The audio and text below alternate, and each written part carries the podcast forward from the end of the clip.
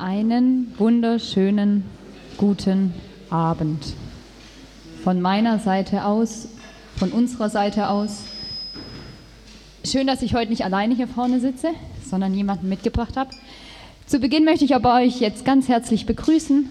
Ich hoffe, ihr seid gut angekommen von der Arbeit, von vielleicht einem freien Tag, Urlaubstag, wo auch immer ihr gerade herkommt. Ich hoffe, ähm, ihr seid gut hergekommen und könnt jetzt ein bisschen runterfahren von allem, was diesen Tag war und euch auf den Abend voll einlassen, auf alles, was ja, ihr hören werdet, was ich hören werde vom Johannes. Ich bin sehr gespannt.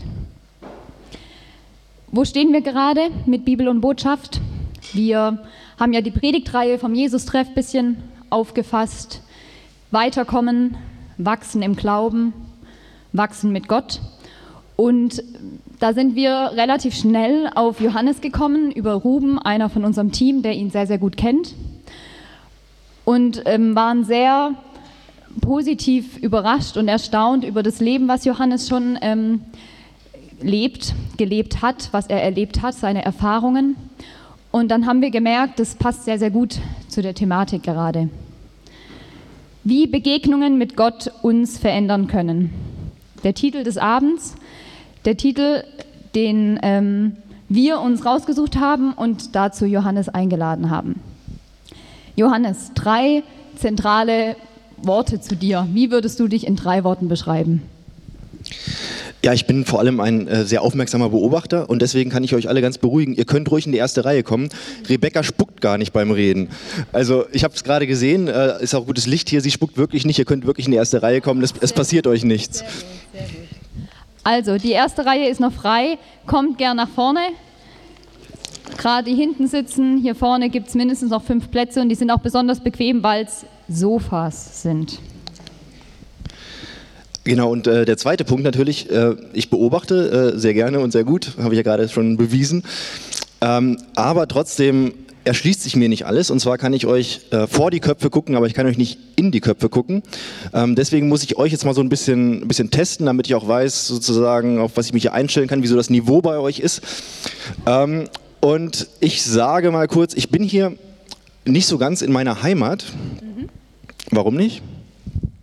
Weil wir hier im Schwaberländle sind? Ja, aber alle noch lebenden Vorfahren von mir kommen aus dem Schwabenland. Ach, sag bloß. Genau. Und deswegen könnte ich im Prinzip sagen, also mein Vater kommt von hier, deswegen könnte ich im Prinzip sagen, das hier ist mein Vaterland. Und jetzt die Frage an euch, was ist an dieser Aussage falsch oder sogar verwerflich?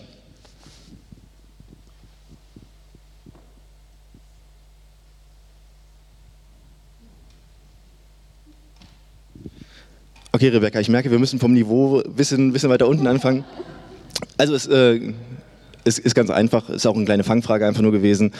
Ähm, man müsste es eigentlich mit dem Genitiv ausdrücken, das ist nicht mein Vaterland, sondern meines Vaters Land. Also eigentlich ganz einfach, aber ähm, kein Problem. War, war, eine sehr fiese Frage, ich weiß. Okay, ähm, einen, einen dritten Punkt. Ähm, ich bin von, äh, von Herzen gern ähm, Theologe ich muss den meisten Leuten mal erklären, was Theologe heißt, weil äh, die meisten Leute gar nicht wissen, was, äh, was ein Theologe ist. Wer von euch weiß, was ein Theologe ist? Wow, es gibt voll die Streber hier. Ja, äh, einfach mal kurz reinrufen.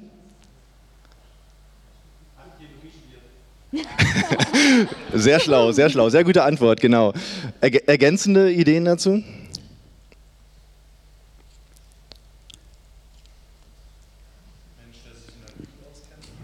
Ja, das äh, hofft man von Theologen auf jeden Fall. Genau, sehr gut.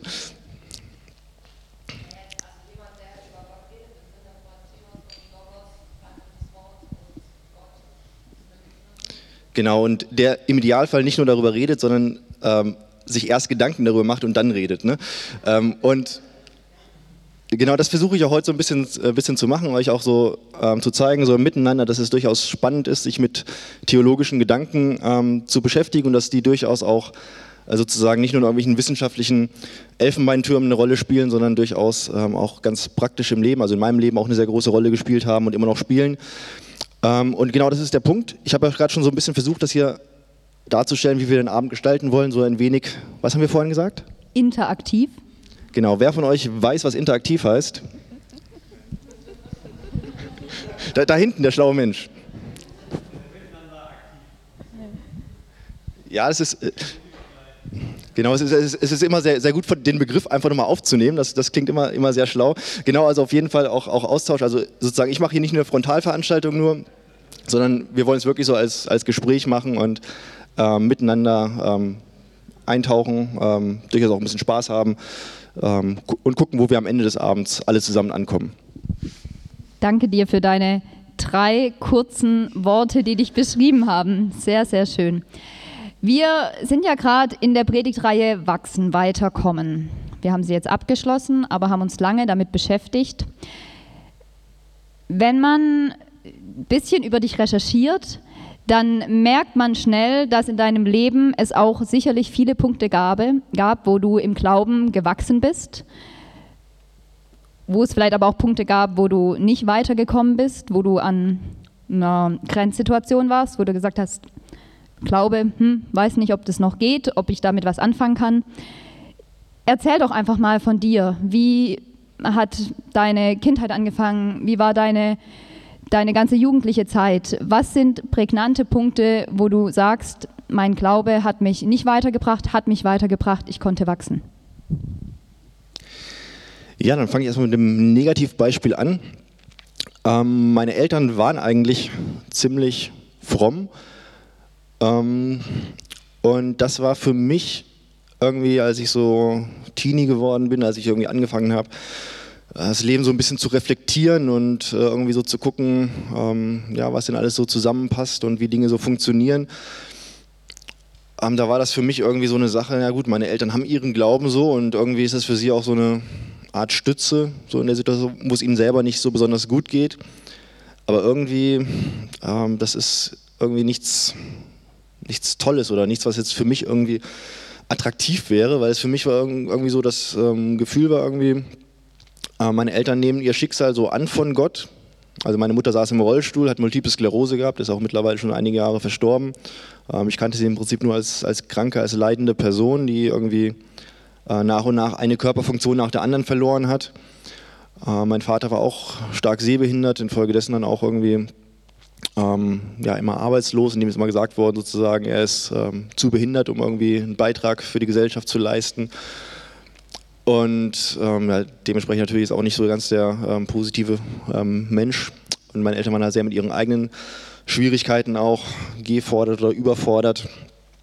Und das war irgendwie so eine Situation, wo ich auch gedacht habe, ja, wenn, wenn das irgendwie so ist, wenn, wenn Gott irgendwie äh, Menschen so ein Schicksal auflegt und sie dann irgendwie das Leben so als, als Prüfung irgendwie äh, annehmen müssen, um, um irgendwie auf der Erde zu leiden, um sich damit irgendwie dann den Himmel zu verdienen oder sowas, dann äh, will ich mit diesem Gott, mit diesem Glauben irgendwie auch, auch nichts zu tun haben und ähm, das ist vielleicht irgendwie so ein, bestenfalls noch ein Trost für die Schwachen ähm, und, und meine Entscheidung war dann eigentlich auch sehr schnell, ähm, ich will auf diesen Gott auch nicht angewiesen sein und ich will nicht einer von diesen Schwachen sein, äh, sondern ich will einer von den Starken sein. Und ähm, da war es dann bei mir auch so, dass ich also gerade in dieser Lebensphase dann auch ähm, Leute kennengelernt habe, die ich als ja, stark empfunden habe, ähm, die mich sehr beeindruckt haben und die auch in ganz vielen Punkten ähm, das Gegenteil von dem waren, wie ich meine Eltern wahrgenommen habe. Also ähm, im Prinzip so ganz äh, ja, zugespitzt müsste ich eigentlich sagen, äh, dass der Glaube, den ich von meinen Eltern damals wahrgenommen habe, dazu geführt hat, dass ich rechtsextrem geworden bin. Eine sehr steile Aussage. Wie ging dein Weg dann weiter, wenn du sagst, ich bin rechtsextrem geworden? Also erstmal ähm, ist sozusagen das passiert, was äh, vielleicht auch manche von euch kennen, wenn man so quasi neu bekehrt ist. Wer von euch hat sich irgendwann mal, also ich, ich glaube hier im Schwabenland wird dieser Begriff sehr viel verwendet, irgendwann bekehrt und war dann irgendwie voll happy mit Jesus unterwegs. Es gibt Leute, die sich ganz, also es muss schon länger her sein, sonst würde die, die Arme höher halten. Okay. Ähm, kurz drei äh, Gedanken dazu, Gefühle, äh, Empfindungen.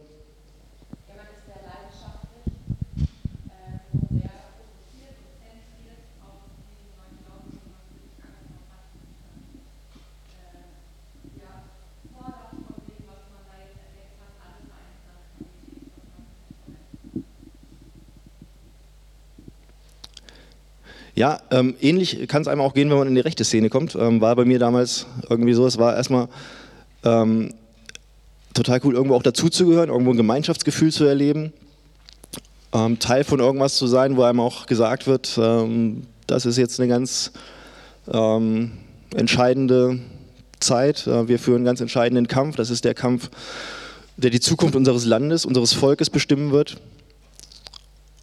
Das, das gibt so einem Jugendlichen irgendwie enorm viel, hat mir damals enorm viel gegeben. Und dann auch nachdem ich aus, aus so einer Ohnmachtserfahrung kam, irgendwie so das Leben vorher so wahrgenommen habe, ja, es gibt irgendwie total viele Probleme und ich stehe denen alleine gegenüber und keiner hilft mir und ich alleine, was habe ich schon für Möglichkeiten, irgendwas zu verändern? Und dann gesagt zu bekommen, so von meinen, waren ja alles etwas ältere Kameraden, dann gesagt zu bekommen, Johannes, wenn du bei uns ähm, mitkämpfst, dann kannst du selbst deinen Beitrag dazu leisten, ähm, dass dein Land ein besseres Land wird. Du kannst selbst ähm, dafür sorgen, dass nie wieder deutsche Jugendliche so aufwachsen müssen, wie du aufwachsen musstest. Und das waren auch so Sachen irgendwie so. Ähm, äh, Heiko Maas, ähm, unser Minister, ähm, hat, äh, ich glaube damals noch als Justizminister mal so den, ähm, den Satz gesagt, da ging es um, um junge Islamisten, trifft aber genauso auf junge Rechtsextremisten zu, dass innerhalb von ganz kurzer Zeit so eine Umpolung stattfindet, ähm, vom gesellschaftlichen Underdog zum Topdog. Ähm, sprecht ihr Englisch? Versteht ihr die Begriffe? Rebecca, hilf du mal. An, vom Underdog zum Topdog. Ähm, zum, vom Niemand zum, zum Tollsten. Ge genau, genau. Also, zu Überlegenen. Ja, auch eine gute ist ähm, sehr gute, sehr gute Darstellung. Und der Witz ist nämlich bei der ganzen Sache, ähm, man ist und man bleibt Außenseiter. Äh, man ist vorher Außenseiter und bleibt auch in der rechten Szene Außenseiter, aber die Wertung ist eine ganz andere. Ähm, vorher ist das Außenseitertum irgendwie total negativ besetzt ähm, und auf einmal empfindet man sich als Elite, als Speerspitze. Ähm, und das ist irgendwie äh, auch, also es gibt einem auf der emotionalen Ebene irgendwie so voll den, voll den Schub, das, das pusht einen enorm. Ähm, und das geht wirklich ähm, total schnell. Also es ist, äh, im Prinzip kann man so den Begriff Gehirnwäsche auch benutzen. Also was, was da so passiert, diese Umpolung im Gehirn, dieses andere Denken, Empfinden, äh, der andere Blick auf die Welt, auf sich selbst, ähm, das, das verändert unglaublich viel. Und ähm, also im Prinzip ist es schon so, dass man dann irgendwie erstmal so äh, rauschhaft tatsächlich äh, unterwegs ist und erstmal alles total positiv empfindet und äh, das auch alles einen Sinn ergibt auf einmal. Ne? Also so die ganze rechte Propaganda, wo viele Außenstehende sagen würden, na, da sind da irgendwie Widersprüche und so ganz haut es ja nicht hin. Ähm, das das äh, ergibt schon tatsächlich Sinn und da kann man sehr schnell auf dieser Schiene sein, das alles tatsächlich für wahr zu halten. Wie schnell ging das bei dir, diese Umpolung? Ja, das, das ging tatsächlich relativ schnell. Also das waren im Prinzip nur so ein paar äh, Monate eigentlich. Ähm, und es war damals auch so, hat sich mittlerweile so ein bisschen geändert in der rechten Szene. Damals war noch ganz klar, es war so in den 90er Jahren, ähm, war auch noch ganz klar, dass so die rechtsextreme Szene, die militante Szene auch äh, wirklich so Skinhead-Szene ist. Das heißt, man musste sich auch wirklich äh, outen. Ne? Also man musste tatsächlich äh, sich dann die Haare abschneiden, irgendwie mit äh, Bomberjacke und Springerstiefeln rumlaufen. Ähm, und das war natürlich auch noch, also war auch eine der vielen Mutproben, die dann auch irgendwie eine Rolle gespielt haben, ähm, die aber auch ganz entscheidend sind. Also dass ständig irgendwie so Herausforderungen kommen, dann ja auch von irgendwie älteren, erfahreneren, respektierten Kameraden, hier das und das sozusagen sind deine nächsten Schritte, da und da musst du dich beweisen. Ähm, und wenn du das alles packst, wenn du sozusagen die Ehre hast, den Mut hast, die Kraft hast, das alles zu machen, ähm, dann gehörst du dazu und dann hast du unsere Anerkennung und so und das sind ja auch irgendwie tolle Sachen. Ich habe vorher ähm, die letzte Zeit irgendwie so gar keine richtigen Freunde mehr gehabt, war ziemlich isoliert auch. Ähm, und dann auf einmal Respekt zu bekommen von Leuten, die fünf, sechs, sieben Jahre älter waren als ich, das war schon, ähm, schon enorm. Und ähm, ja, und viele Sachen, die, die äh, mir vielleicht auch äh, also mit heutigem Bewusstsein aufgefallen wären, äh, sind mir damals auch einfach nicht aufgefallen. Ne? Also es, es ging ja immer dazu, darum sozusagen ähm, für den Kampf hart zu werden und sozusagen die Methoden, äh, mit denen das, das, da passiert ist, ist teilweise schon ein bisschen, äh, bisschen heftig, wenn man irgendwie äh, auch, auch, teilweise ja grundlos irgendwie von, äh, von älteren Kameraden in Anführungszeichen dann irgendwie verprügelt wird oder sowas äh, und die dann hinterher einfach sagen, ja, äh, wir müssen dich trainieren, dass du gut einstecken kannst, ähm, damit, damit, du halt ähm, auf der Straße bestehen kannst. Ähm, das sind auch so Sachen, wo man irgendwie als Außenstehender denkt, das ist ja total krank.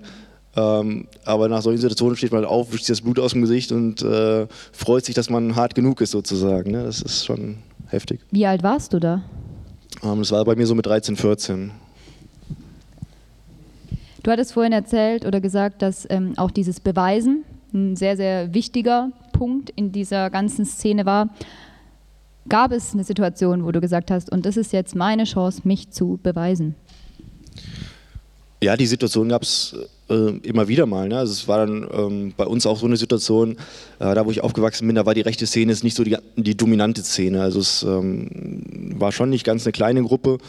Ähm, aber es war so, dass die linke Szene bei uns in der Gegend eigentlich größer war und dass es auch ähm, einige Gangs ähm, mit Migrantenhintergrund ähm, gab und dass es da doch irgendwie öfter so Aufeinandertreffen gab zwischen ja, einfach Gruppen von jungen Männern, ähm, die dann auch teilweise ziemlich eskaliert sind und wo dann im Prinzip sehr schnell auch immer gesagt worden ist, hier, du musst beweisen, dass wir uns auf dich verlassen können, dass du einstecken kannst, dass du austeilen kannst. Und ähm, Im Prinzip waren, waren das sozusagen auch ähm, meine Anfänge dann mit der Gewalt, also gar nicht sozusagen der, der Hass auf Ausländer oder der Hass auf Linke ähm, und deswegen zuzuschlagen, sondern im Prinzip einfach der Wunsch, ähm, meinen Kameraden zu zeigen, dass ich ein guter Soldat bin in dem Krieg, den wir führen. Ähm, und im Prinzip nur, um, um Anerkennung von, von meinen Kameraden zu bekommen, halt, ähm, ja, im Prinzip verroht, Gewalt gelernt tatsächlich, äh, Gewalt als Normalität empfunden. Und ähm, ja, solche Situationen gab es dann ähm, ein paar Mal und, und dann wird es ja auch wirklich ein, Selbstläufer, weil Gewalt ja auch irgendwie immer eine Spirale ist. Und wenn man mit irgendwie verschiedenen Gangster irgendwie äh, in Konflikten ist, dann äh, trifft man eben ständig aufeinander und wenn man mal das eine Mal gewinnt, dann versuchen die das nächste Mal das irgendwie wieder ähm, wettzumachen und ähm, das schaukelt sich dann auch sehr schnell hoch. Also ihr könnt übrigens auch jederzeit äh, Fragen stellen, ihr müsst ja nicht alles Rebecca überlassen es hat ja dann irgendwann einen, einen sehr krassen Punkt erreicht, auch von der Gewalt her, der dein Leben schlagartig verändert hat. Erzähl doch mal von dem. ist natürlich ein bisschen fies, das jetzt schlagartig zu nennen. Ne? Also. Das hast ja. du jetzt gesagt. Aber es ist, ist tatsächlich so. Also ich habe, ähm, oder ich, ich greife noch mal ein bisschen, ein bisschen weiter aus. Ähm, ich habe auch so ein paar Gewalterfahrung gemacht, ähm, also wo ich selber auch Opfer von, von Gewalt war und das waren eigentlich ähm, auch sehr, sehr prägende Erfahrungen. Ähm, und was ich daraus gelernt habe, war eben nicht, dass äh, ich mich von Gewalt distanzieren sollte. Diesen, diesen Weg habe ich damals überhaupt nicht, äh, nicht gesehen, weil ich bin ja den Leuten begegnet und es hat ja sozusagen für mich damals der Kampf um mein Land stattgefunden und es gab eigentlich nur ähm, Untergehen oder Siegen. Und das ist, das ist klar, wenn man so vor dieser Alternative steht, äh, wenn ich euch fragen würde, wollt ihr lieber untergehen, wollt ihr lieber verrecken oder wollt ihr ähm, siegen, wollt ihr euch durchsetzen, würdet ihr vermutlich auch alle sagen, ja irgendwie ähm, lieber selber überleben. Ähm, und das war sozusagen auch das, was ich gelernt habe, was mir auch irgendwie in Fleisch und Blut übergegangen ist. Ähm, und das andere war eben auch ähm, bedingungslose Treue, Loyalität, Zusammenhalt, wenn irgendein Kamerad von mir irgendwo Probleme hat, ähm, ich muss auf jeden Fall für ihn da sein, äh, weil ich umgekehrt ja genauso darauf angewiesen bin. Also allein gegen eine Gruppe zu stehen oder sowas, da hat keiner eine Chance, deswegen muss man zusammenhalten, äh, muss auch bereit sein, für den anderen zu bluten oder notfalls ins Gefängnis zu gehen oder wie auch immer. Ähm, und es war dann so, so kurz nach meinem 17. Geburtstag, so eine Situation, irgendwie ganz, ganz typisch eigentlich für damals. Ähm, habe ich mit einem Kumpel getroffen, wir haben zusammen getrunken, viel getrunken. Ähm, und in dem Abend war es dann halt so ein bisschen besonders, weil äh, das auch irgendwie der in der rechten Szene war, mit dem ich am längsten befreundet war schon. Ähm, und er hat dann irgendwann gesagt, Johannes, das ist vielleicht das letzte Mal, dass wir uns äh, heute Abend treffen. Äh, du weißt ja, ich hatte schon Bewährung und so und jetzt äh, äh gab es wieder eine Anzeige wegen einer Schlägerei und äh, wahrscheinlich geht es irgendwann in den nächsten Wochen in den Baum. Ähm, und mir ist jetzt alles scheißegal. Ähm, ich gehe eh in den Knast und ähm, ist mir jetzt auch egal, ob es jetzt irgendwie für zwei Jahre ist oder für zweieinhalb Jahre oder für drei Jahre. Ähm, ich will jetzt die offenen Rechnungen, die ich habe, will ich noch begleichen. Ich äh, will nicht, dass wenn ich jetzt in den Knast gehe, dass dann meine Feinde irgendwie hier draußen sitzen und äh, sich über mich totlachen und sich freuen und eine Party machen. Ähm, ich will ihnen nochmal so richtig zeigen, sozusagen, wo der Hammer hängt. Ähm, denen zeigen, dass, dass wir die Stärkeren sind. Äh, und dann einfach an mich die Frage, Johannes, kommst du mit? Äh, hilfst du mir dabei? Ähm, und damals in meinem Denken war das überhaupt keine Frage. Ne? Also natürlich, äh, irgendwie, äh, mein Kamerad hat ein Problem oder braucht Hilfe und natürlich helfe ich ihm. Ähm, dann sowieso, seine Feinde sind auch, sind auch meine Feinde, sind sogar Feinde meines Landes. Es ist sozusagen meine Aufgabe sogar, ähm, diese Feinde zu bekämpfen und auch, auch ganz klar, wie, wie sieht dieser Kampf aus? Natürlich mit Gewalt. Die anderen wenden genauso Gewalt an, also überhaupt keine Frage. Äh, geht nur über Gewalt, geht nur über das ja, zeigen, dass man der Stärkere ist, der Härtere ist, sich durchsetzt. Und letztendlich bin ich dann äh, mitgegangen zu einem Mann, den ich, den ich selber überhaupt nicht kannte, mit dem ich irgendwie nie gesprochen habe, von dem ich nicht mehr wusste, wie er heißt. Das Einzige, von, was ich von ihm wusste, war, dass er politisch links ist. Ähm, das war alles. Ähm, und dass er Streit mit meinem Freund hatte, mit meinem Kameraden. Ähm, und ich wollte eben, dass mein Kamerad, wenn er jetzt ins Gefängnis geht, dass er mich auch gut in Erinnerung behält. Ähm, und ich habe dann auf den ähm, Mann eingeprügelt. Ähm, ja, einfach äh, ja, um meinem Kameraden, um meinem Land einen Gefallen zu tun. Ähm, das war sozusagen ähm, die einzige Motivation für mich damals. Und ähm, ja, am nächsten Morgen ähm, war dann die große Überraschung für mich, dass auf einmal äh, zahlreiche Polizisten äh, bei mir auf der Matte standen. Ähm, auch eine Situation, die ich, die ich, so nicht kannte. Also ich kannte sozusagen schon, dass irgendwie Polizisten so eine Schlägerei mit dazukommen. Äh, aber dass sie einen dann zu Hause irgendwie einen Tag später ähm, sozusagen einkassieren, äh, auch mit so einem Großaufgebot, war mir irgendwie völlig neu und äh, habe das aber irgendwie damals so eingeordnet, wie man das so als, als Rechter macht. Irgendwie, da ist ja wieder typisch, irgendwie die, die, der deutsche Staat ähm, geht wieder nur gegen die eine Gruppe vor und ausgerechnet gegen die falsche natürlich auch. Äh, wenn ich zusammengeschlagen worden bin, hat das keinen interessiert, da kam kein Polizist dazu, irgendwas gemacht oder gesagt und jetzt habe ich einen Linken zusammengeschlagen, jetzt kommen sie gleich mit so einer Armee an Polizisten hier an, das ist, äh, was, was soll das? Und dann haben sie mir auch gesagt, ja, sie äh, nehmen mich jetzt mit wegen versuchtem Totschlag und dann war auch wieder, das ist doch voll lächerlich, versuchter Totschlag, ich habe einen Mann zusammengeschlagen, ganz normale Körperverletzung. Ähm, diesen Rechtsstaat kann man überhaupt nicht ernst nehmen, dass sie auch sowas wieder äh, versucht, einen Totschlag machen. Als ich einen Baseballschläger auf den Kopf bekommen habe, äh, äh, war es nicht mal Körperverletzung oder so. Ähm, also irgendwie alles noch so wahrgenommen. Ja, es ist ja alles irgendwie äh, total lächerlich und äh, alles irgendwie ähm, auch völlig, völlig sinnfrei. Und was, was wollen die überhaupt von mir? Und ähm, dann haben die aber auch gesagt, nee, also auch nach dem Verhör, du kannst nicht nach Hause gehen, sondern du bleibst erstmal über Nacht noch bei uns ähm, auf der Wache ähm, kommst am nächsten Tag zum Haftrichter.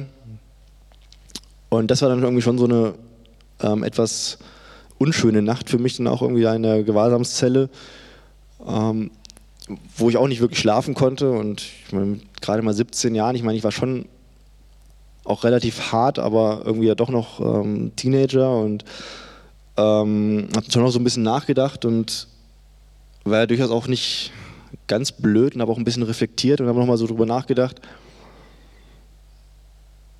Johannes, warum bist du eigentlich damals in die rechte Szene gegangen und ähm, was hattest du eigentlich damals für Ziele? Und dann nochmal so rekapituliert und gedacht, ja, ich wollte für mich ein besseres Leben, ich wollte aber irgendwie in einem besseren Land leben. Ähm, und dann so nach ja, dreieinhalb Jahren oder sowas dann irgendwie zu denken, ja, was, was habe ich erreicht? Ähm, ich war in einigen Schlägereien drin, ich habe einige Anzeigen bekommen, ich habe selber ein paar Narben dadurch irgendwas besser geworden? Eigentlich nicht. Ähm, und, und, sozusagen der Staat, für den ich irgendwie mich eigentlich einsetzen wollte, der sagt jetzt, ich bin einer von den Bösen. Äh, ich muss jetzt sogar vor einen Richter deswegen. Ähm, nur die anderen Sachen irgendwie. Ähm, ich will ja was machen aus meinem Leben, ich will ja mein Abitur zu Ende machen, ich, ich will ja danach eigentlich zur Bundeswehr gehen, ich will studieren. Hatte damals auch irgendwie gerade eine Freundin, war zum ersten Mal verliebt und habe auch gedacht, ja, die Beziehung ist mir eigentlich auch ziemlich wichtig. Und sowieso jetzt irgendwie mein bester Kumpel, der geht es eh in den Knast, die Freundschaft endet damit irgendwie auch.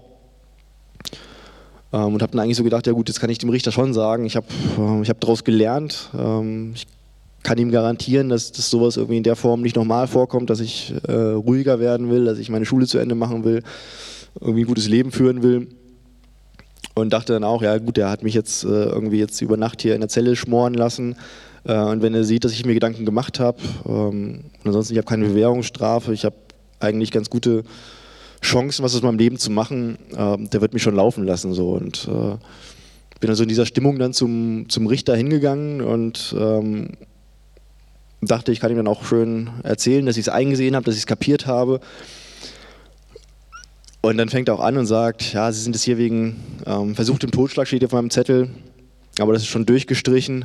Habe ich gesagt, ah, Gott sei Dank so, äh, ist durchgestrichen, versuchter Totschlag, das haben sie eingesehen, ist eine Körperverletzung, alles halb so wild. Und dann sagt er aber, ähm, versuchter Totschlag ist durchgestrichen, ähm, Ihr Opfer ist heute Nacht verstorben, äh, Sie sind es hier wegen Totschlag. Ähm, und in dem Moment wusste ich schon, ich, ich brauche jetzt überhaupt nichts mehr sagen. Ich gehe jetzt ähm, sofort ins Gefängnis, weil egal, ob ich Bewährung habe oder nicht, ähm, ich bin jetzt ähm, schuld daran, ich habe jetzt einen Menschen totgeschlagen. Äh, dafür gibt es nur Gefängnis, egal, ähm, ob ich Jugendlicher bin, egal, ob ich keine Bewährung hatte oder nichts. Ähm, das geht jetzt sofort ins Gefängnis. Und das war irgendwie so ein total krasser Moment für mich. Also das irgendwie so zu realisieren und, und auch wieder auf der anderen Seite überhaupt, überhaupt nicht realisieren zu können, ne? weil irgendwie äh, mein Bewusstsein war es irgendwie eine normale Schlägerei. Und ich dachte auch, das, das, das, kann doch nicht sein, dass der Mann tot ist, da muss doch irgendwas, äh, irgendwas links sein, das ist, äh, geht doch überhaupt nicht. Der, der war doch noch bei Bewusstsein, als ich da gegangen bin. Der hat natürlich hat geblutet, aber äh, jetzt an ein paar Platzwunden stirbt doch kein Mensch. Ähm, und andererseits auch wieder so dieses Gefühl, das ist so typisch in meinem Leben. Ähm, immer geht irgendwie alles so, so richtig schief. Äh, ich habe es immer schwerer als andere und ähm, es gibt tausend Schlägereien jeden Tag und ausgerechnet bei mir stirbt derjenige und, und gerade jetzt so in dem Moment, wo ich es eigentlich kapiert habe, wo ich eigentlich gesagt habe, ich, ich will mein Leben ändern, ich will ruhiger werden, ich will nicht nochmal in so eine Situation kommen. Ähm, ausgerechnet jetzt bekomme ich überhaupt keine Chance mehr, das, das zu zeigen, sondern jetzt gibt es nur noch, äh, nur noch Bestrafung für das, was ich gemacht habe. So. Und das war schon ähm, ziemlich bitter damals. Ja. Wie war die Situation für deine Eltern?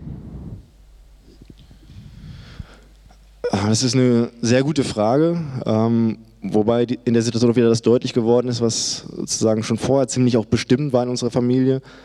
Ähm, meine Eltern konnten mit mir nie über ihre Gefühle reden. Ähm, und, und, war auch in, in der Situation so, dass, dass sie da auch ähm, im Prinzip sprachlos geblieben sind und mir nicht gesagt haben, ähm, was das jetzt für sie ähm, auch genau heißt. Also sie haben schon irgendwie mir signalisiert, sie sind weiterhin irgendwie äh, für mich da und versuchen auch mich im Gefängnis zu besuchen, was gar nicht so einfach war mit ihren Einschränkungen. Ähm, aber wirklich, äh, wirklich drüber gesprochen haben sie nicht und äh, konnten sie auch irgendwie nicht. Also auch bis heute gab es nie irgendwie da ein Gespräch zwischen euch, wo es um die Thematik ging?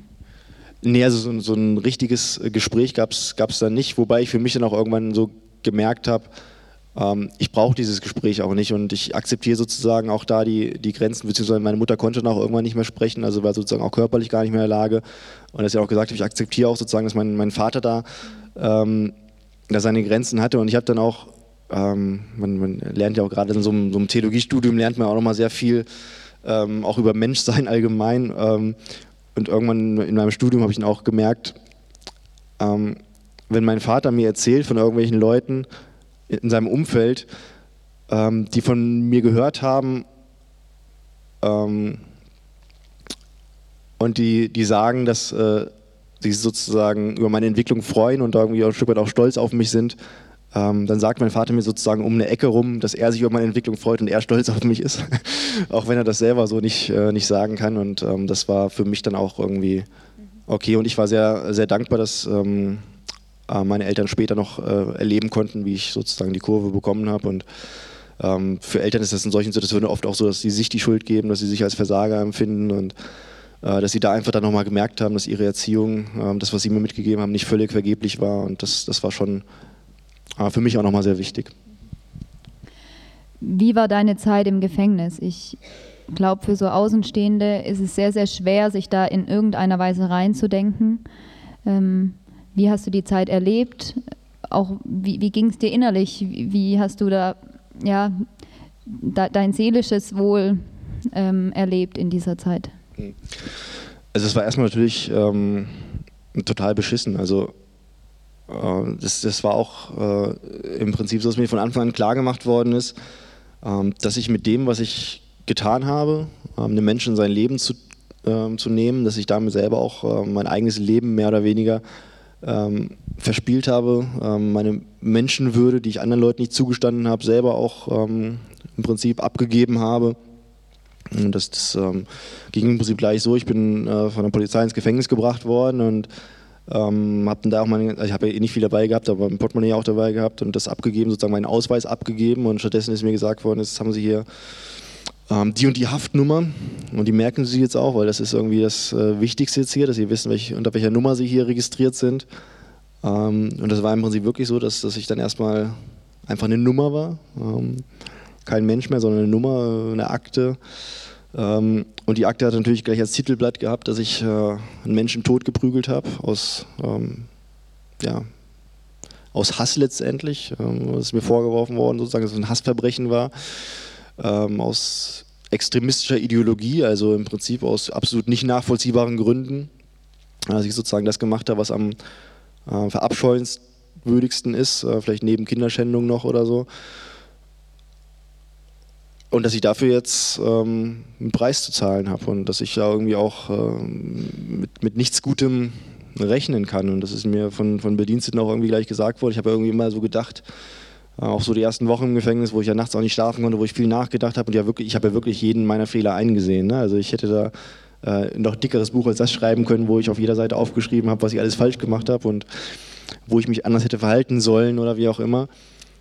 Ähm, und ich habe gedacht, wenn ich darüber mit, mit Leuten rede, mit, mit ähm, Bediensteten im Gefängnis rede, dass ich dann irgendwie mal so höre wie, äh, ja schön, dass sie es einsehen oder so. Ne? Ähm, Schön, dass sie sich Gedanken machen. Schön, dass sie ihre Fehler sehen und daraus lernen wollen. Und dann immer nur zu gesagt zu bekommen, was glauben Sie eigentlich, wer Sie sind? Ähm, was, was, glauben Sie, warum Sie jetzt irgendwie das Recht haben, aus Ihren Fehlern lernen zu dürfen?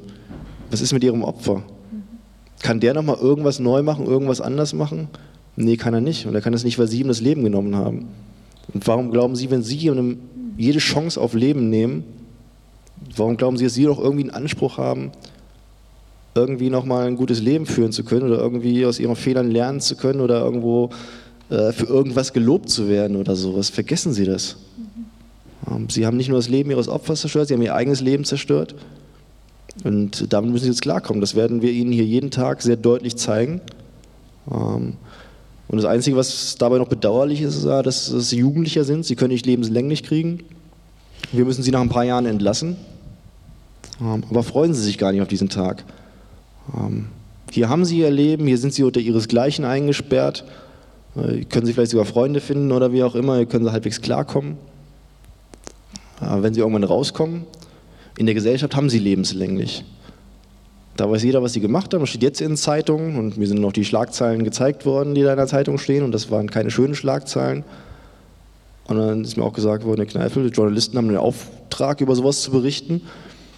Und die werden auch über sie berichten, wenn sie entlassen werden. Die wollen auch die Bevölkerung warnen vor gefährlichen Menschen und sie sind ein gefährlicher Mensch. Und wenn sie rauskommen, werden die gleichen Schlagzeilen wieder rausgekramt werden aus den Archiven. Und jeder wird wissen, wer sie sind, jeder wird wissen, was sie gemacht haben. Hier haben sie ihre Zelle, wo sie übernachten können, hier werden sie irgendwann arbeiten können. Was glauben Sie, was draußen passiert, wenn Sie eine Wohnung suchen? Glauben Sie, irgendein Vermieter möchte in seiner, seinem Haus leben lassen?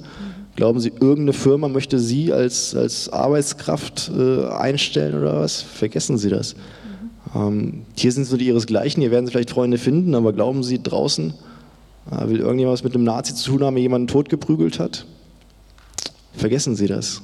Ähm, und das ist, das ist krass, sowas mit 17 Jahren zu hören, gerade in so einer Phase, wo ich eigentlich dachte, ich würde gerne alles ändern, ich würde gerne irgendwie von Null anfangen und ähm, Sachen wieder gut machen oder irgendwas und dann gesagt zu bekommen, nee, Herr Kneifel, keine Chance. Und Sie sind selber schuld dran.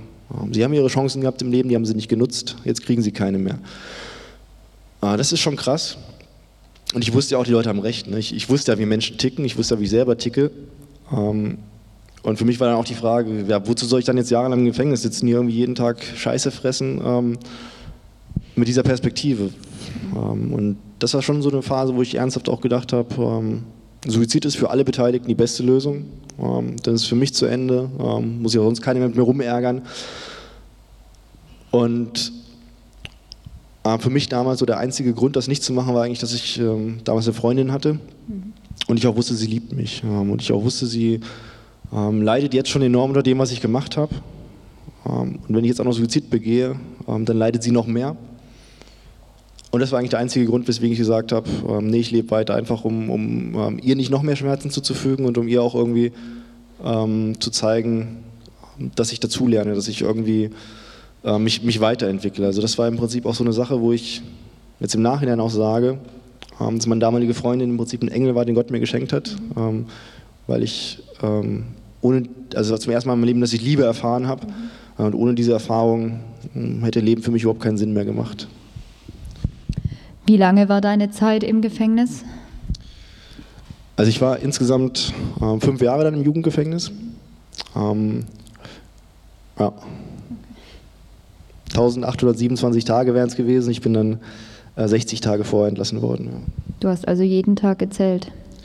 Ich habe tatsächlich jeden Tag gezählt, ja. Das ist, ähm, äh, wobei, das, wobei das mit dem Zählen ist, ist, ähm, ist sehr interessant, weil so, wenn man ins Gefängnis kommt, so die ganze erste Zeit, man lebt immer noch im Gestern. Ne? Das, das, war bei mir auch irgendwie so, ich habe jede Nacht davon geträumt, irgendwie, dass ich äh, irgendwie mein Leben fortsetzen kann, dass ich wieder zur Schule gehen kann, meine Freundin wiedersehen kann, dass das irgendwie sozusagen mein altes Leben ein Stück weit weitergeht. Und das war sozusagen auch mal mein Wunsch, ne? irgendwie die Zeit zurückzudrehen, irgendwie was wieder gut zu machen, was ungeschehen zu machen. Aber das ist eine Zeit, da wird man, da wird man verrückt, ähm, weil man diesen Wunsch hat, diesen riesengroßen Wunsch hat, alles dafür geben würde, das zu tun und immer wieder merkt, es ist ein Wunsch und mehr nicht und es geht nicht. Ähm, und irgendwann kommt der Punkt, ähm, da, da, muss man das akzeptieren, da akzeptiert man das auch. Ähm, und dann lebt man nur noch im, im, Hier und Jetzt, im Heute. Und das, ist, das geht im Gefängnis sogar relativ gut. Also Gefängnis ist also Gefängnis auch ein total spannender Ort. Also es ist halt eine Welt, die ist, die ist komplett anders als, als die Welt, in der ihr so unterwegs seid. Andere Sprache, andere Kultur, andere Regeln und, und Regeln gibt es auch wieder zwei Systeme, die offiziellen Regeln und die inoffiziellen Regeln. Man muss irgendwie so in beiden Systemen zurechtkommen. Ähm, man, man, hat nichts und äh, kommt auch legal an fast nichts ran, aber man kommt illegal an, an, alles ran und man muss lernen, wie es funktioniert, man muss lernen, wie man mit den Leuten reden muss, man muss lernen, mit wem man zu tun haben äh, muss, mit wem man sich gut stellen muss und wen man meiden soll und äh, muss lernen, ähm, sozusagen, wie dieses Handelssystem äh, funktioniert, wie man sich Währung sozusagen erwirbt und diese Währung eintauscht gegen Dinge, die man haben möchte. Ähm, und so kann man den Alltag sehr gut gestalten und das, äh, das hat irgendwann bei mir geklappt und irgendwann war ich sofort in diesem ähm, Gefängnisleben drin. Also das war dann auch so der Punkt, wo ich im Prinzip auch, ähm, aber auch gar nicht mehr so richtig ähm, zu resozialisieren war, weil ich irgendwie so in diesem, also in, in diesem Knastleben drin war, ne? diesem mehr oder weniger auch Gangsterleben, Verbrecherleben, halt auch nach den internen Regeln gelebt habe, weil ich einfach auch gemerkt habe, es ist tatsächlich so, ähm, von Bediensteten kann ich gar nichts erwarten. Ne? Also das, was die mir gesagt haben am Anfang, das war tatsächlich so. Also ähm, in meiner ganzen Haftzeit gab es schon sehr wenig Bedienstete, die mir irgendwie eine Chance gegeben hätten, die mir als normale Menschen begegnet wären. Für die meisten habe ich sozusagen den Stempel weggehabt, der auf meiner Akte stand. Ähm, Totschläger, Nazi, Bestie oder wie auch immer. Ähm, und die Insassen waren die, die, mit denen ich einen Alltag gestaltet habe, mit denen ich eingesperrt war zusammen. Und ähm, ja, wo es mir letztendlich auch wichtig war, mit denen klarzukommen, ähm, nach den Regeln auch zu funktionieren. Was natürlich auch hieß, weiterhin Gewalt, weiterhin ähm, zusammenhalten, loyal sein, den Mund halten. Ähm, aber so ja, ging meine Haftzeit relativ also sozusagen emotional dann auch relativ gut rum. Ich habe da Freunde gehabt, ich habe ein relativ gutes Leben im Gefängnis gehabt. Ähm, auf der anderen Seite ist natürlich so, falls überhaupt noch irgendeine Tür ein Spalt weit offen war, äh, ist die Tür total, total zugegangen, ne? weil die Leute haben gesehen, ich komme rein als Gewalttäter, habe schon als 17-Jähriger einen Menschen getötet, ähm, war sozusagen schon einer der schlimmsten, als ich inhaftiert worden bin. Und dann zu sehen, ich äh, bin im Gefängnis mit denjenigen befreundet, die in der Hierarchie ganz oben stehen. Ich bin im Gefängnis einer von denjenigen, äh, vor denen die meisten Insassen Angst haben, ähm, die meisten Insassen großen Bogen machen. Ähm, einer von denjenigen, äh, die die Psychologen auch nicht richtig einordnen können. Ähm, dazu noch ein bisschen intelligenter als die Durchschnittsinsassen.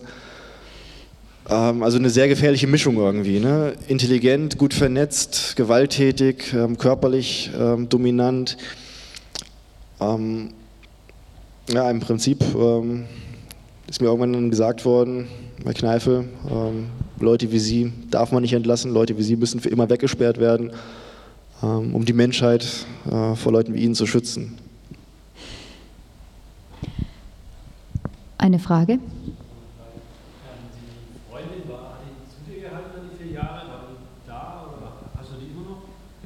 Also sie ist immer noch eine Freundin von mir, ähm, tatsächlich.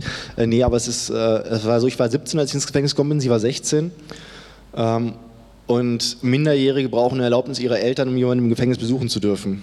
Und äh, ich meine, die Frage äh, könnt ihr euch alle selber beantworten, welche Eltern erlauben ihre, ihrer Tochter, jemanden im Gefängnis zu besuchen, ähm, der sowas gemacht hat. Ähm, macht natürlich kein Elternteil. Ähm, aber sie war sozusagen noch, auch noch mit mir zusammen so bis zur Verurteilung, hat mir dann auch hinterher geschrieben, ähm, ich wollte dich auf jeden Fall auch sozusagen so die ganze Zeit ähm, nicht im Stich lassen, ähm, dir zeigen, dass, dass, du dich auf mich verlassen kannst. Ähm, und sie war danach einfach noch eine Brieffreundin so und äh, hat mich auch immer wieder äh, sehr ermutigt und ich, ich, würde sogar sagen, dass sie diejenige war, ähm, die mich davor bewahrt hat, im Gefängnis total zu verrohen. Ähm, also äh, so eine Psychologin, mit der ich im Gefängnis mal gesprochen habe, die hat mir so ihre Einschätzung mal geschildert und hat auch gesagt, so, sie nimmt mich eigentlich als Maschine wahr, so wie ich über den Freistundenhof stolziere oder wie auch immer. Ähm, so das Programm, nach dem ich funktioniere, ähm, die, die Härte, die ich ausstrahle und auch, teilweise auch anwende. Ähm, also da sieht sie sozusagen auch äh, ja, nichts, nichts Menschliches, nichts Emotionales, nichts Empathisches dran. Ähm, und letztendlich waren es dann doch irgendwie so die ähm, Briefe von meiner dann irgendwann Ex-Freundin, ähm, die mich immer wieder daran erinnert haben, dass ich auch eine andere Seite habe, dass ich einen Kern habe, ähm, der trotz dieser äh, harten Schale irgendwo noch da ist und äh, dass ich nach wie vor auch immer noch der Mensch bin, bei, bei dem sich äh, meine Freundin geborgen gefühlt hat, bei, äh, ja, der zärtlich sein kann und ähm, der nicht nur dieser, dieser Gewalttäter, dieser ähm, Stück weit abschreckende Mensch ist, der da im Gefängnis unterwegs ist. Aber das war schon, ähm, schon enorm wichtig für mich. Ja. ja. Okay, also das habe ich mir nämlich vorher schon gefragt. Du hast ja gesagt, du hast sorry, ganz kurz. Ja.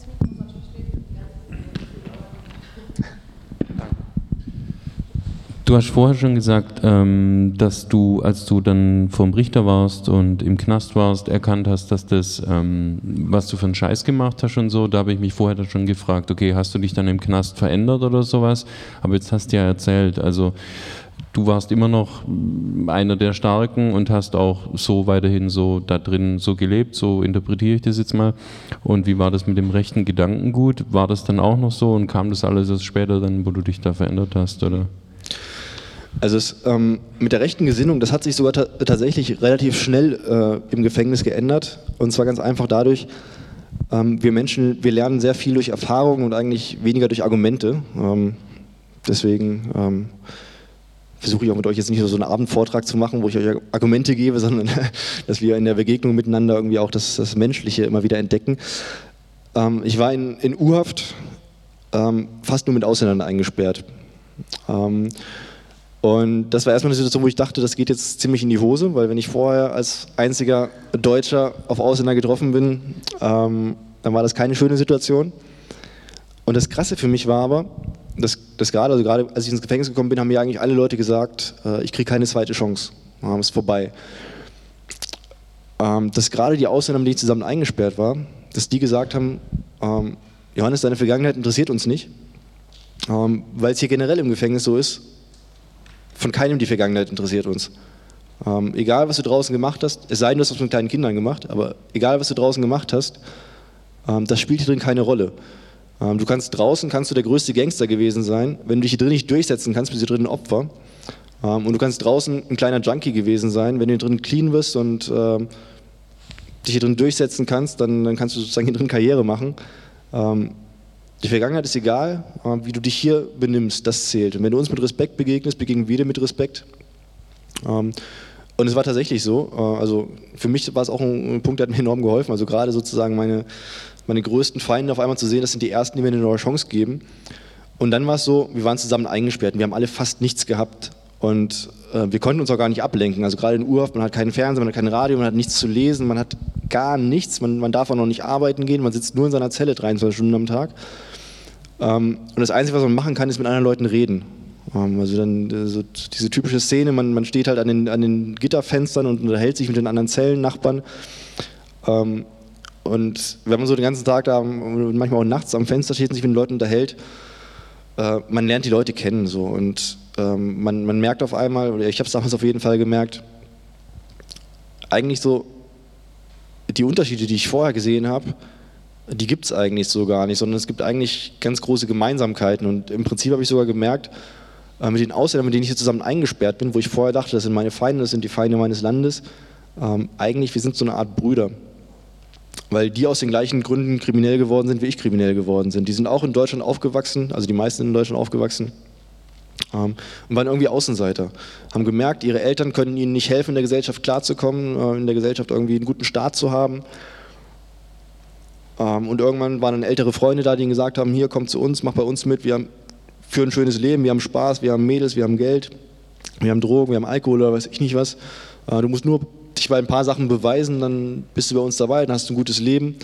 Ähm, und die sind auch irgendwann aufgewacht aus diesem Traum und haben genauso gemerkt wie ich, äh, es waren Lügen. Ähm, und bei mir kam ja noch dazu, ich bin ja nicht irgendwie von Kameraden verpfiffen worden, wie manche anderen Häftlinge, aber bei mir kam dazu, dass die Leute, die mir vorher so viel von Kameradschaft, von Zusammenhalt, von Treue, von Ehre erzählt haben, ähm, es war bei uns im Ort war es so, äh, vorher haben die, die Politiker und sowas haben immer gesagt, nee, wir haben kein Problem mit Rechtsextremismus und sowas. Ne? Und als dann jemand tot war, da haben sie gemerkt, ja, vielleicht haben wir doch ein kleines Problem mit Rechtsextremismus, vielleicht müssen wir doch mal zumindest drüber reden.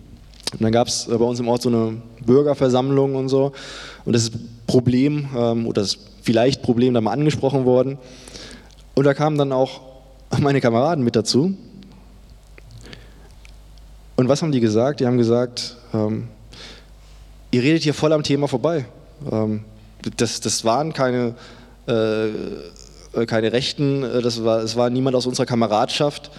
Äh, das waren einfach besoffene, asoziale, kriminelle Jugendliche, die das gemacht haben. Wir haben damit nichts zu tun. So. Ähm, und das ist schon krass, das irgendwie so mitzubekommen. Dieser Opportunismus, ne? Also, das waren die Leute, die mir Gewalt beigebracht haben, die mir beigebracht haben, hart zu sein, zuzuschlagen, äh, die gesagt haben, es geht nur über Gewalt und die es auch nach wie vor gelebt haben, aber die sich in der Öffentlichkeit so positioniert haben, nee, wir haben mit dieser Gewalt nichts zu tun ne? und wir haben mit diesen Menschen nichts zu tun. So. Und aber das auch so zu merken, also dass das sozusagen nie Freunde von mir waren, sondern ähm, es gibt so einen alten Satz aus der Nazi-Zeit, und du bist nichts, dein Volk ist alles. Ähm, und das ist, das ist das, was in der rechten Szene bis heute gilt und auch immer gelten wird. Ähm, der Einzelne hat keinen Wert. Der Einzelne ist so viel wert, wie der Mann eben als Soldat im Kampf wert ist oder die Frau als Gebärmaschine für die Nazis, ähm, neue Soldaten sozusagen in die Welt zu setzen. Und Menschen, die da irgendwann aus irgendeinem Grund sozusagen keinen Beitrag mehr leisten können. Und ich konnte, weil ich weg, weggesperrt war, ich konnte meiner Kameradschaft dann nicht mehr helfen. Ich war für sie wertlos, nutzlos, und sie haben mich einfach sozusagen so rausgekickt. Ähm, und das, das war schon krass. Also zum einen so die Erfahrung zu machen, ähm, die Leute, mit denen ich eingesperrt bin, die sehen vielleicht anders aus, haben dunklere Haut, sprechen ein bisschen anders als ich, aber eigentlich ähm, vom menschlichen her und auch, auch vom Charakter her sind wir relativ ähnlich. und die anderen Leute, da habe ich auch gemerkt, Leute nicht an ihren Worten zu messen, sondern Leute an ihren Taten zu messen. Und deswegen war das eigentlich bei mir relativ schnell, dass ich aus der rechten Szene rausgekommen bin. Also es ging, ging tatsächlich relativ gut. Da war noch eine Frage.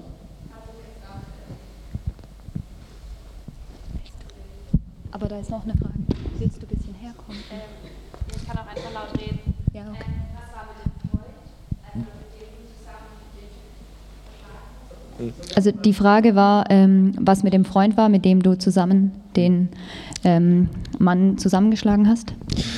Genau, das ist, ähm, war auch so, er ist natürlich auch ins Gefängnis gegangen, ähm, wäre ja sowieso schon. Ähm, und wir sind auch beide verurteilt worden, sozusagen ich, weil ich äh, sozusagen die Haupttatanteile hatte und er, weil er das, das Motiv sozusagen hatte. Ähm, er kam aber in ein anderes Gefängnis, also sozusagen Tätertrennung heißt es dann in Behördendeutsch. Und das Problem sozusagen war, dass er im Gefängnis ganz andere Erfahrungen gemacht hat. Also er kam dann auch irgendwie in ein Gefängnis oder, oder war erst im Maßregelvollzug, also in einer geschlossenen Psychiatrie untergebracht erstmal. Ähm, und war da immer auch irgendwie in einer Gruppe von, von anderen rechten ähm, Häftlingen ähm, und ist im Prinzip im Gefängnis noch mehr in die rechte Szene rein, äh, hat da irgendwie im Prinzip auch eine neue Kameradschaft mit aufgebaut, war auch dann nach seiner Entlassung ähm, weiter Teil der rechten Szene. Das letzte, was ich gehört habe, war aber, dass er doch irgendwie im Aussteigerprogramm drin sein soll, dass er irgendwie hoffentlich den Sprung geschafft hat. Ähm, und da ich zumindest auch nichts Negatives mehr gehört habe, hoffe ich, dass das stimmt, ähm, dass er auch den Weg geschafft hat, aber ähm, ich kann es nicht, nicht genau sagen oder verifizieren oder so. Habt ihr euch nochmal getroffen? Habt ihr euch nochmal getroffen danach? Nee, wir haben uns dann, ähm, dann nicht, mehr, nicht mehr getroffen. Okay. Ähm, Da ist noch eine, eine Frage. ist noch eine Frage, ja bitte. Bist du dann irgendwann, als du wieder raus bist, anderen Leuten begegnet aus der Gruppierung, aus der, aus der Gruppe, mit der du vorher unterwegs warst und die waren begegnet? Die Frage war, ob du Leute noch von früher aus der Szene getroffen hast und wie diese Begegnungen waren. Ja, also ähm, ich, ich fange sozusagen nochmal einen Schritt weiter vorne an. Äh, ich bin ja irgendwann von, von der Urhaft verlegt worden, die Strafhaft dann irgendwann nach, meiner, äh, nach meinem Gerichtsurteil.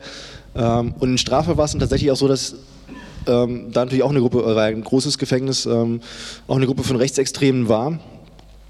Und ähm, ich mich aber irgendwie schon so, so halb sowieso distanziert hatte von denen und jetzt auch nicht auf die zugegangen wäre oder sowas, ähm, aber die dann auf mich zugekommen sind. Ähm, und im Prinzip äh, ist bei mir sowas ähnliches passiert, so wie bei American History X, diesem Film, ähm, dass ich dann Stress mit dieser Gruppe bekommen habe. So, und ähm, dann ja auch irgendwie gerade neu in Strafhaft war, da noch keine Freunde hatte und dann irgendwie auf einmal so eine Gruppe gegen mich stehen hatte. Ähm, und interessanterweise war dann auch ein ausländischer Mithäftling ähm, dann da, der das mitbekommen hat. Und der zu denen auch gesagt hat, hier, pass auf, ähm, wenn ihr Stress mit dem macht, ähm, sind wir auch noch da. dann habt ihr auch Stress mit uns. Und ähm, das war für mich irgendwie auch nochmal so, also es war so sozusagen endgültig der Schritt aus der rechten Szene raus. Und dann war es so, das würde ich auch jedem anderen empfehlen, nach meiner Entlassung, ich bin nicht in meine alte Gegend zurückgegangen. Das, das, äh, das funktioniert auch nicht. Und sozusagen auch bei allen Leuten, die ich kennengelernt habe, die sich ähm, neues Leben aufgebaut haben, äh, funktioniert das im Prinzip komplett nur, wenn die woanders einen Neuanfang machen. Ähm, weil im alten Umfeld, also zum einen ist es natürlich so, die, sozusagen die alten Freunde sind teilweise noch da, aber auch die alten Feinde und einfach die Gesellschaft. Ähm, das, das funktioniert nicht, weil jeder weiß, sozusagen, weswegen man im Gefängnis war. Ähm, das bringt so viele Schwierigkeiten mit sich, ähm, das, das geht nicht. Und von daher ähm, habe ich die Leute auch nicht wirklich, ähm, nicht wirklich wiedergesehen und ähm, da auch sozusagen keinen Kontakt mehr gehabt. Und dann ist auch interessant, ich meine, ich habe ja irgendwann das Buch geschrieben und war ein Stück weit in der Öffentlichkeit. Und äh, das haben natürlich auch Leute aus der rechten Szene mitbekommen und äh, dann natürlich auch in gewisser Weise reagiert, ähm, aber auch mehr auf ihren internen Kanälen. Also ähm, es gab schon auch so ein paar, ja, man kann es als Einschüchterungsversuche bezeichnen, ähm, aber das waren eher so dezente Einschüchterungsversuche. Also da sind die Leute auch relativ ähm, schlau sozusagen, die wissen eigentlich, was sie machen können und womit sie Straftaten begehen. Ähm, und dann ist es bei Einschüchterungen ja generell so, ähm, kennt ihr vielleicht aus der Schule oder aus anderen Erfahrungen, ähm, man, man, testet eben aus, wie weit man gehen kann. Und wenn man merkt, äh, Leute lassen sich nicht einschüchtern, dann machen die meisten Leute auch nicht weiter. Wobei mir es natürlich geholfen hat, dass ich auch ein neues Umfeld hatte, dass ich nicht alleine dastand, dass ich auch ein Stück weit in der Öffentlichkeit stand. Also das sind alles Sachen, die, die mir auch geholfen haben. Abgesehen davon, dass ich eben auch ähm, durchsetzungsstärker war. Ne? Also, ähm, es, also die Leute überlegen sich schon, mit wem sie sich anlegen. So. Und das war natürlich bei mir dann auch noch so ein bisschen ein Schutzfaktor. Also ich habe es leichter gehabt als jemand, der jetzt irgendwo in Sachsen, in der sächsischen Schweiz irgendwie äh, in einer ländlichen Region ist, wo, keine Ahnung, ein Großteil der Leute in der rechten Szene ist, ähm, der dann alleine dasteht, keinen Anschluss hat. Ähm, die werden natürlich dann auch leichter, sage ich mal, Opfer und, ähm, und da habe ich schon gewisse Faktoren gehabt, die mich davor geschützt haben. Und wenn jetzt aber in der Frage so in die Richtung gemeint ist, auch sozusagen, ob ich jetzt anderen Leuten in der rechten Szene helfen könnte, da rauszukommen, eher schwierig. Also weil das Denken einfach so ist, Leute, die ausgestiegen sind, sind Verräter, ähm, sind sozusagen die schlimmsten Feinde. Ähm, und äh, da, also da, ist keine Gesprächsbasis da. Also äh, jemand, der überzeugt ist von, von seiner äh, Einstellung, der würde nie äh, mit mir diskutieren oder so. Das, das funktioniert einfach nicht. Die Zeit im Gefängnis war sicherlich sehr, sehr prägend. Du warst Anfang 20, als du dann wieder rauskamst. Wie hast du es geschafft, wieder überhaupt irgendeinen Anschluss an, sage ich mal, das normale Leben zu finden? Also du hast mir erzählt, was die Wärter im Gefängnis gesagt haben. Dein Wert, den du selbst empfunden hast für dich als Mensch, der muss ja bei Null gewesen sein. Ähm am Anfang meiner Haftzeit war er tatsächlich bei null. Ähm, und dann sind aber auch, äh, also da, außer dass ich neue Freunde gefunden habe, sind noch ein paar andere interessante Sachen passiert im Gefängnis. Ähm, es gab im Prinzip zwei Gruppen, die mich positiv überrascht haben. Also die eine Gruppe habe ich schon genannt, das waren die ausländischen Gefangenen. Ähm, und die andere Gruppe, die mich überrascht hat, Ähm, das waren tatsächlich Christen.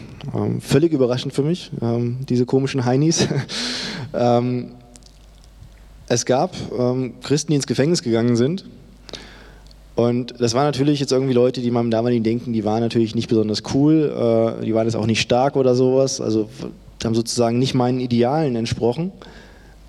Ähm, aber sie haben mich trotzdem total fasziniert, ganz einfach aus dem Grund, weil das die einzig normalen Menschen waren, ähm, die mich irgendwie als normales Gegenüber behandelt haben, die jetzt mir nicht mit Angst begegnet sind, aber auch nicht irgendwie mit, mit Verachtung oder sowas äh, sondern die in mir tatsächlich, ähm, also da kommt wieder Theologie zum, zur Geltung, äh, einfach ein Mitgeschöpf gesehen haben, jemanden gesehen haben, der von Gott geschaffen ist, der von Gott gewollt ist. Ähm, und für den es natürlich genauso wie für jeden anderen Menschen auch ähm, bei Gott auch Vergebung gibt. Ähm, und das war für mich irgendwie schon total faszinierend, dass es tatsächlich Leute gab ähm, und dann auch Ehrenamtliche gab, ähm, die ins Gefängnis gegangen sind und die uns irgendwie von der Liebe Gottes erzählt haben und diese Liebe tatsächlich auch in ihrem Leben selber verkörpert haben. Also das, das war schon so eine Sache. Ich habe, also es gab die, die hauptamtlichen Gefängnisseelsorger, ähm, die waren auch, auch wichtig, aber so die Ehrenamtlichen haben mich im Prinzip noch mehr beeindruckt, weil ich ja wusste, die kriegen kein Geld dafür. Ich wusste auch, die haben ihren normalen Job, die haben ihre Familie und die könnten ihre Freizeit irgendwie total schön verbringen. Die könnten irgendwie mit einem Bier am Strand liegen oder die könnten in den Freizeitpark gehen, die könnten ins Kino gehen, die könnten alles machen, was schön ist, was Spaß macht. Stattdessen kommen sie an diesen grottenhässlichen Ort, wo nur geflucht und rumgeschrien und gepöbelt wird, wo vielleicht Blut fließt oder wie auch immer, wo, wo sie ausgelacht werden, äh, wo sie nichts Schönes erleben, wo sie oft genug auch in Gesprächen verarscht werden, angelogen werden, wie auch immer. Und die kommen trotzdem immer wieder, ähm, einfach weil sie für sich auch von Gott den Auftrag sehen, ähm, wie Jesus das sagt im Neuen Testament, ich war im Gefängnis und ihr habt mich besucht, ähm, das einfach so zu machen. Und ähm, das auch nicht irgendwie als, als sinnlos zu erachten, sondern tatsächlich auch mit der Einstellung reinzugehen. Ähm, sie erzählen uns von einem Gott, der uns liebt ähm, und der auch bereit ist, uns zu vergeben. Und wir können diese Liebe tatsächlich erfahren, wir können diese Vergebung auch tatsächlich erfahren und ähm, wir können es tatsächlich so erleben, wie es auch in der Bibel steht, dass, ähm, dass man mit Gott einen neuen Anfang machen kann, ein neues Leben anfangen kann. Und das hat mich irgendwie ein Stück weit, oder was heißt ein Stück weit, das hat mich sehr fasziniert, eigentlich meine ganze Haftzeit über. Ähm, ich habe sehr früh angefangen, die Gottesdienste zu besuchen im Gefängnis. Also am Anfang natürlich aus Langeweile, klar, wenn man äh, sonst 23 Stunden in der Zelle sitzt ähm, nur eine Stunde raus kann, dann freut man sich, wenn man doppelt so lange raus kann, zwei Stunden am Tag raus kann, um in den Gottesdienst zu gehen. Ähm, ich habe aber irgendwie sehr schnell gemerkt, es ist für mich mehr als nur eine Stunde außerhalb meines Haftraums, sondern es ist irgendwie so die Zeit, die einzige Zeit in der ganzen Woche, wo für mich so ein Fenster aufgeht, äh, wo diese graue Betonmauer so ein Stück weit Risse bekommt, ein Fenster aufgeht und ich rausschauen kann und ich eine Welt sehe, erahne, die schöner ist als meine Welt. Ähm, wo von, von Gott erzählt wird, wo von Jesus erzählt wird und wo ich irgendwie ein Gespür dafür bekomme, dass irgendwas möglich ist, ähm, außerhalb meiner Realität, aber dass doch irgendwas möglich ist, ähm, wo ich auch irgendwie gerne irgendwann mal irgendwie ähm, Teil von werden würde. Nach dem Gottesdienst war dieses Fenster wieder zu, die Risse waren gekittet sozusagen, Gefängnisalltag wieder grau und brutal. Ähm, und ich habe immer gedacht, ja, vielleicht ähm, finde ich doch irgendwie, natürlich auf andere Art und Weise, aber doch irgendwie ähm, Zugang zu Gott. Ähm, nicht so wie meine Eltern, aber doch irgendwie anders. Aber nicht, wenn ich im Gefängnis bin, weil hier funktioniert das nicht. So Nächstenliebe, ähm, Gewaltlosigkeit, äh, geht überhaupt nicht. Ne? Also irgendwann später so. Aber das war schon was, was mich, was mich sehr fasziniert hat. Ähm, nur ich habe es immer auf später verschoben, habe die, die Möglichkeit überhaupt nicht gesehen. Ähm, aber habe mich immer gefreut, wenn Leute von Gott erzählt haben. Da ist irgendwie immer so, äh, so ein kleines Licht sozusagen angegangen. Ähm, war irgendwie immer schön. Und dann war es so gegen, also nach vier Jahren ungefähr im Gefängnis war es so, ähm, da hat mir mein Abteilungsleiter gerade gesagt, Herr Kneifel, ähm, Sie dürfen hier bald raus, tatsächlich. Ähm, aber nicht in Freiheit, sondern sie werden in den Erwachsenenvollzug verlegt. Ähm, wir können hier sozusagen nichts für sie machen. Äh, wir müssen sogar die anderen jungen Insassen vor ihnen schützen. Ähm, sie haben noch ein bisschen Reststrafe und sie haben neue Anzeigen bekommen hier im Gefängnis. Äh, vielleicht kriegen sie sogar Sicherungsverwahrung, weil sie so gefährlich sind. Äh, sie werden auf jeden Fall in den Erwachsenenvollzug verlegt und mal gucken, ob sie da überhaupt jemals rauskommen. So. Ähm, und das war für mich auch krass, weil ich in dem Moment eigentlich gesagt habe, ich bin jetzt vier Jahre hier im Gefängnis. Ich bin aus der rechten Szene ausgestiegen. Ich habe im Gefängnis eine Ausbildung gemacht. Äh, Ich habe mir einen neuen Freundeskreis aufgebaut. Ähm, Ich bin sogar im Gefängnis. Ich habe dann auch eine Zeit lang weitergemacht, so mit Alkohol und auch Drogen probiert und so. Ähm, Habe damit aber auch aufgehört gehabt. Ähm, Habe auch bei Gewalt gesagt, soweit es an mir liegt, verzichte ich drauf, weil nur wenn ich angegriffen werde. Ähm, Also habe eigentlich gedacht, alles, was ich lernen konnte, ähm, habe ich gelernt und trotzdem kriege ich keine Chance mehr so. Ähm, und jetzt ist der Zug irgendwie abgefahren, egal was jetzt noch passiert. Ähm, meine Akte spricht sozusagen für mich und auch wenn ich jetzt keinen Fehler mehr mache, ähm, ich werde nur noch nach den Fehlern beurteilt, die ich schon gemacht habe und das reicht für die Leute. Es wiegt schon sozusagen genug, um mich für immer zu verurteilen. Und das war so krass, weil ich dann kurz nach diesem Gespräch im Gefängnisgottesdienst saß und auf einmal was gemerkt habe, was ich vorher nie gemerkt habe. Ähm, vorher war es immer schön, dass über Gott gesprochen worden ist. Und auf einmal habe ich gemerkt, nee, Gott spricht selber. Ähm, und in dem Moment, wo Gott zu mir spricht, da geht nicht nur ein Fenster auf, ähm, da geht eine Tür auf. Und Jesus steht mir sozusagen gegenüber. Und ich kann jetzt wirklich durch diese Tür gehen und ich kann ein neues Leben anfangen. Und das war für mich total krass. Ich, ich war danach in meiner Zelle und ich, ich wusste irgendwie, ich begegne gerade Gott und das ist tatsächlich für mich so die Chance, neu anzufangen. Also wo die meisten Leute gesagt haben, es gibt keine Chance auf neuen Anfang. Auf einmal begegnen mir Jesus, ähm, ja auch irgendwie total krass. Ne? Ich meine, Jesus ist ein Jude, äh, ich war Antisemit und so. Ähm, Jesus war der, der am Kreuz seine ganze Schwäche gezeigt hat und für mich war es immer so, bloß nicht schwach sein, bloß keine Schwäche zeigen, immer stark sein. Ähm, wo ich aber gemerkt habe, nee, dieser, dieser Schwache, dieser gekreuzigte, dieser, dieser Jude, ähm, der ist tatsächlich für mich die Möglichkeit, ähm, neues Leben anzufangen. In der Begegnung mit ihm treffe ich auf einmal auf die Kraft, die ich selber gar nicht habe, ähm, mein Leben zu verändern und wirklich auch Vergebung zu bekommen. Ähm, das Alte, was, was mich sozusagen immer daran hindert, neu anzufangen, loszuwerden. Äh, und das war total krass. Ich habe dann, ähm, ich, ich war ja nie ein emotionaler Mensch bis dahin so und äh, auf einmal wirklich auch zu merken, so spirituell, emotional passiert auf einmal was in mir und ich, ich werde tatsächlich meine Schuld los und ich kann es spür körperlich spüren, wie ich davon befreit werde. Und auf der anderen Seite spüre ich auf einmal auch, dass Gott in mein Leben kommt, dass der Heilige Geist irgendwie in mein Leben kommt. Dass auf einmal in mir ein Frieden ist, eine Freude ist, ähm, was ich so überhaupt nicht kannte. Und das war irgendwie ein so krasses Erlebnis. Ähm, ich bin danach äh, irgendwie die nächsten Tage im Gefängnis. Das war sozusagen vorhin die Frage nach dem Bekehrungserlebnis, wie man sich danach so fühlt. Ich bin tatsächlich die nächsten Tage im Gefängnis nur mit einem, mit einem Grinsen im Gesicht rumgelaufen so und äh, irgendwie total, meine ganzen Kumpels, die haben gesagt, hey Wanz, was ist los mit dir, hast du irgendwelche Drogen genommen, gib uns was ab oder so. Ähm, was, was ist passiert so, ne? Und ich habe gesagt, ja, ich, ich habe Gott kennengelernt und, und er hat mir meine Schuld vergeben und ich kann ein neues Leben anfangen und ich werde bald entlassen und, und, und Gott macht alles gut und so. Äh, und, und die haben gesagt, ja, irgendwie jetzt ja vier Jahre im Gefängnis, natürlich klar, irgendwie hast du jetzt irgendwie hier äh, ein bisschen, bisschen durchgeballert, in, in zwei Wochen bist du wieder der Alte oder sowas. Äh, ich bin zum, zum Gefängnispastor gegangen, habe gesagt, äh, äh, hier, ich, ich, ich lebe jetzt mit Gott und ich, ich will jetzt abends nicht mehr irgendwie Fernsehen gucken, ich will jetzt in der Bibel lesen und beten und ähm, hier, äh, es gibt genug Insassen, die keinen Fernseher haben, hier nimm mal einen Fernseher, gibt den irgendeinem Jungen, der, der irgendwie keinen Fernseher hat und äh, ich brauche den nicht mehr. Und der Pastor hat zu mir auch gesagt, ja, äh, ich, ich nehme den jetzt erstmal und verleihe den erstmal und äh, wenn Sie den wieder haben wollen, dann können Sie mir das sagen und so. Aber es war irgendwie total krass, weil ähm, total viel passiert ist so. Also wo ich wirklich dachte, jetzt ist alles irgendwie um 180 Grad anders und ähm, alles jetzt, äh, jetzt ist alles super und alles wird jetzt perfekt und so. Ähm, und es war tatsächlich so, also vieles war auch, war auch total super. Ähm, aber ich bin nicht sofort entlassen worden. Ähm, fand ich total, total enttäuschend. ähm, dachte irgendwie, das muss doch jetzt passieren. Ähm, Fand es aber auch total cool, weil ich habe dann irgendwie, ich habe die Bibel gelesen und ich habe die Texte gelesen, die ich vorher auch schon gelesen habe und ich war mal Sachen gelesen, die, die, die ich vorher nie wahrgenommen habe. Da ist zum Beispiel Jesus, ähm, der, der liest in, in Lukas 4, liest da aus, aus Jesaja vor ähm, und er sagt, ich bin gesandt, ähm, um den Gefangenen die Freilassung zu verkünden.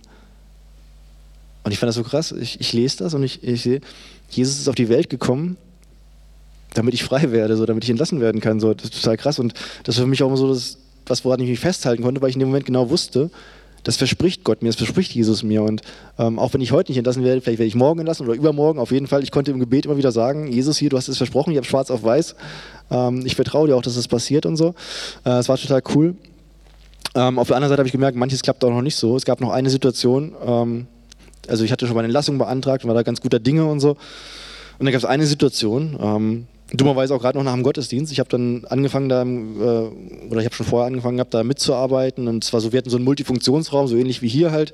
Mussten immer Tische und Stühle gestellt werden und sowas. Und ich habe es mal gemacht und Kaffee gekocht und weiß ich nicht was, einfach damit eine schöne Atmosphäre da war. Und da war auch irgendwie jemand anderes da, der hat irgendwie immer irgendwie äh, auch, auch große Klappe gehabt, war aber eigentlich, eigentlich war er, also eigentlich war er so ein Opfer im Gefängnis, ähm, hat immer große Klappe gehabt und das war immer so eine Sache, ähm, also ich hätte normalerweise gar nicht mit ihm geredet, weil er sozusagen unter meinem Niveau war, aber so als, als Christ habe ich natürlich schon mit ihm geredet, aber er hat halt diese große Klappe gehabt und dann hat er halt irgendwann ein Wort zu mir gesagt, was man im Gefängnis halt eben nicht sagen sollte, weil es sozusagen nicht nur gegen die eigene Ehre, sondern gegen die Familienehre ist. Ähm, und ich war halt noch so trainiert, einfach bei diesem Wort zuzuschlagen. So. Und ich habe ihn geschlagen, war nur eine Ohrfeige, aber er ist natürlich gleich umgekippt und hat eine Platzwunde gehabt, also die Lippe war aufgeplatzt. Und ich dachte nur, scheiße, was hast du gemacht? Du hast gerade deine Entlassung beantragt, du hast gerade allen Leuten erzählt, du lebst jetzt mit Gott und du hast dein Leben geändert und keiner muss mehr Angst vor dir haben. Und jetzt nur, weil so ein Idiot irgendein dummes Wort zu dir sagt, schlägst du ihn blutig. Na toll. Ähm, und ich wusste genau, was jetzt passiert. Ich wusste, es gibt jetzt ein kurzes Verhör. Äh, ich komme danach wieder in die Isolationszelle. Ich kriege eine neue Strafanzeige. Ganze Entlassung wird gestoppt. Ich werde sofort wahrscheinlich ins, ins Erwachsenengefängnis verlegt und äh, vermutlich kriege ich tatsächlich Sicherungsverwahrung, weil jetzt, jetzt glaubt mir eh keiner mehr, dass ich irgendwie mich geändert habe oder sonst was. Ähm, und das Krasse war, ich habe meine Aussage gemacht. Ich habe ich hab auch gesagt, ja, ich habe ihn geschlagen, es tut mir leid, es war ein Reflex. Ähm, ich hoffe, es kommt nie wieder vor, aber es war einfach, es war dumm, es war ein Fehler von mir. Und ich dachte schon, jetzt äh, gleich Isolationszelle. Äh, und komischerweise, es ist nichts passiert. Ich, äh, ich musste nicht in die Zelle gehen, ich durfte am nächsten Tag wieder arbeiten gehen, ich habe keine Anzeige bekommen. Ähm, also es gab auch ein paar Zeugen bei der Sache, die haben auch alle gesagt, ich bin provoziert worden, weiß ich nicht was so, aber sozusagen rein rechtlich wäre es eigentlich so gewesen, ähm, ich hätte keine Chance gehabt. Es hätte sozusagen einen formalen Gang genommen, es, es war rein rechtlich, war es eine Körperverletzung.